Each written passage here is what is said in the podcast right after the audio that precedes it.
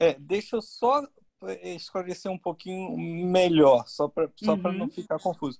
A questão é, quando eu falei que opera no Brasil, é porque o voo ia sair da empresa, vamos supor, eu comprei é, da Alitalia é, Rio, da Ibéria, Rio, Madrid, Madrid, Barcelona, tá? Uhum.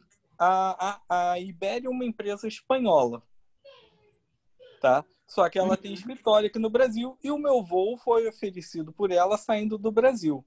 Agora, vamos supor, eu comprei é, é, da Latam, tá?